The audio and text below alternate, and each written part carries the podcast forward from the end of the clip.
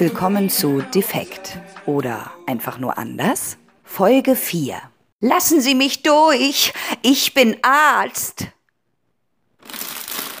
Mm. Mm. Mm. hm. Ups. Hm.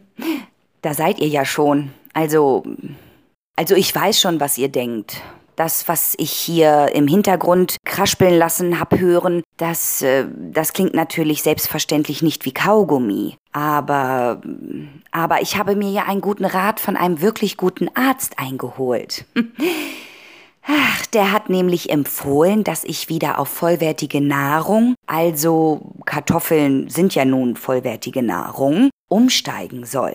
Und wenn Kartoffeln vollwertige Nahrung sind, dann sind Chips davon ja auch nicht wirklich weit entfernt, oder? Ja, der Arzt, von dem ich eben sprach, ach, das ist ein Arzt, wie soll ich es formulieren? Eine, eine Konifere. Ach nee, das waren ja Blumen oder sowas. Also ich meine halt das andere, die Konfi, Kon, Conny, Konf. Naja, ihr wisst, was ich meine. Und den habe ich letztens wieder gesehen. Ja, im TV sogar. Auf einem TV-Sender. Und ich bin glatt hängen geblieben. Mensch, wenn der es ins Fernsehen schafft, na, dann hat der auch, also dann hat ja diese Aussage mit der vollwertigen Nahrung, hat ja auch Bestand, nicht? Also viele kennen ihn, gerade die älteren Zuhörer. Ich äh, spreche von dem Arzt, dem die Frauen vertrauen. Ha, hier, ich höre es schon im Off, höre ich schon aufschreien. Richtig, meine Damen. Dr. Stefan Frank, der Arzt, dem die Frauen vertrauen. Ja, Wahnsinn. Der läuft wieder. Habe ich den damals geliebt. Also, ach, also ich meine, warum ihm nur die Frauen vertrauen, kann ich nur nicht sagen. Gynäkologe ist er jetzt nur nicht. Aber vermutlich sah er zu der damaligen Zeit mit seiner Föhnwelle einfach so adrett aus, dass die Männer hinter ihm sogleich einen Frauenheld vermuten wollten. Daher vertrauten ihm eben nur die Frauen und die Männer eben nicht. Ja, Wahnsinn. Dr. Stefan Frank. Ja, als ich den mir damals im TV mit meinen Oma angeschaut habe. Also ja, da war meine Welt fast noch in Ordnung. Ja, damals gab es noch Ärzte, die haben sich Zeit genommen. Ja, die haben zusammen mit den besorgten Ehefrauen erstmal eine Zigarette auf dem Stationflur geraucht, damit sich die Dame vom ersten Schock der Hämorrhoidendiagnose ihres Mannes überbracht durch Herrn Professor Dr. Brinkmann erholen konnte. Ja, ja, da hat man noch mitten in der Schwarzwaldklinik geraucht. Ja, und ähm, hier äh, beim Lindenstraßenarzt, Herrn Dr. Dressler, da gab es regelmäßig nen Cognac, damit sich der werte Herr Doktor von seiner Vormittagssprechstunde, die von 10 bis 11.30 Uhr ging, erholen konnte. Ich sag ja, hm, da war meine Welt noch annähernd in Ordnung. Also, wir müssen noch mal ganz kurz zurück in meine Schulzeit. Es war also mal wieder einer dieser Schultage, wie sie alle für mich waren. Ich war genervt, musste meine Hausaufgaben in der 5-Minuten-Pause noch schnell von den Strebern abschreiben und tat das selbstverständlich in der Front Row direkt am Lehrerpult. Ja, da, da gibt's ja einen feinen Unterschied. Die coolen Leute saßen im Schulbus hinten und die Streber vorn. Wohingegen die Streber im Klassenzimmer hinten saßen und die, ja, also die, die man immer im Blick haben wollte, ganz vorn. Ja, zu letzteren gehörte selbstverständlich ich.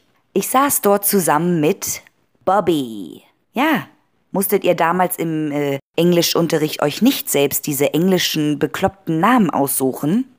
Also neben mir saß Bobby und ich war Kathy. Kathy und Bobby rockten also die Front Row. Ja, und da die Front Row äh, wirklich lame, um es mal in Jugendsprache auszudrücken war, denn äh, hier konnte man nur Dinge bewegen, wenn der Lehrkörper sich zur Tafel, Ja, also für die Jüngeren, das ist so ein Teil, wo man mittelalterlich mit Kreide Lehrstoff aufgetragen hat, zugewandt. Denn erst dann kam Kanonier Bobby zum Zuge.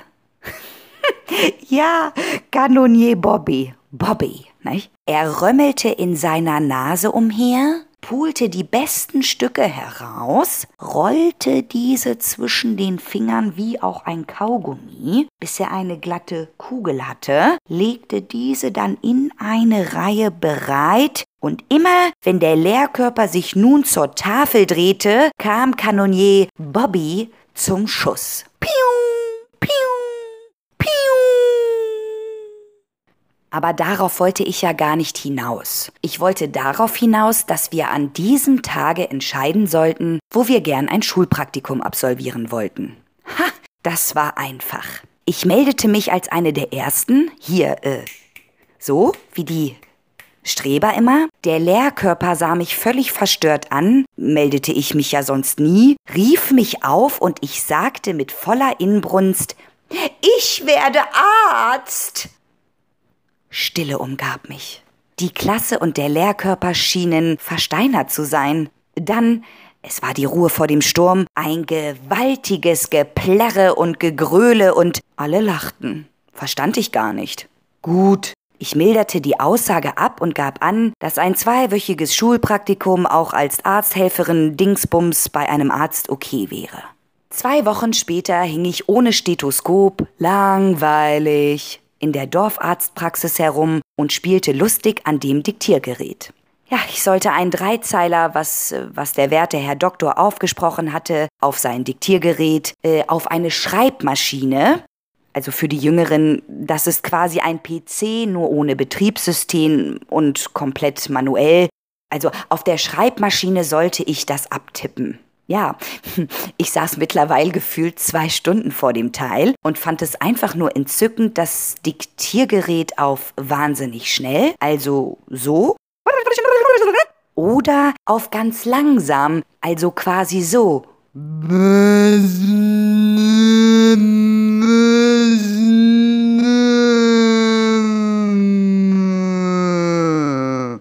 stellen.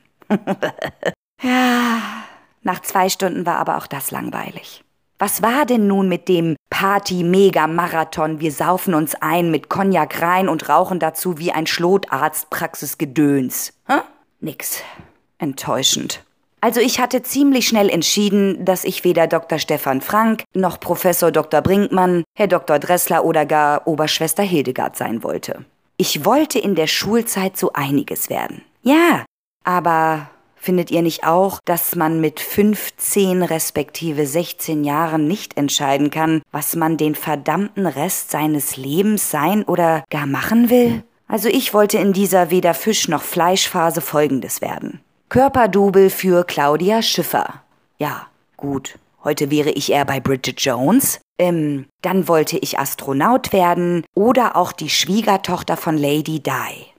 Ja, ja, damals hatte William ja auch noch Haare auf dem Kopf. Da sah der ganz gut aus, nicht? Und Ähnlichkeit mit Kate Middleton habe ich ja nun auch. Der Name ist schon mal gleich und äh, vielleicht auch noch die inneren Organe. Ja gut, die sind bei mir vielleicht dann auch noch mal eher verbeult. Also ja, aber ich hätte William glücklich gemacht, glaube ich. Auf jeden Fall wäre ich Königin gewesen. Also irgendwann. Wenn Lisbeth gesagt hätte Adieu.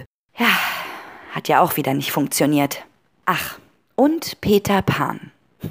Peter Pan wollte ich auch immer sein. Ich leide nämlich an dem sogenannten Peter Pan-Komplex. Ich wollte nie und werde nie erwachsen sein. Erwachsene sind merkwürdig.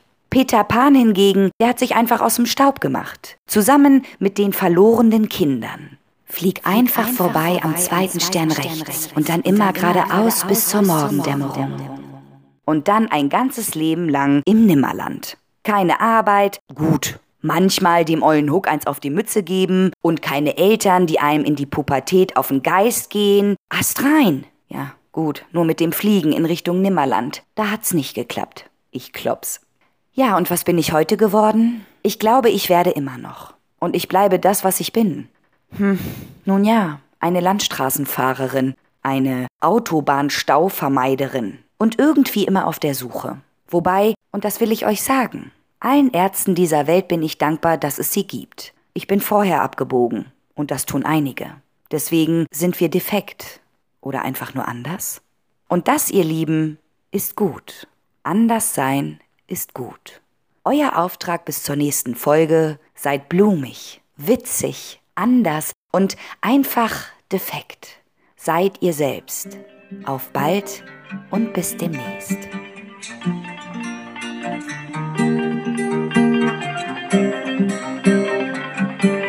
you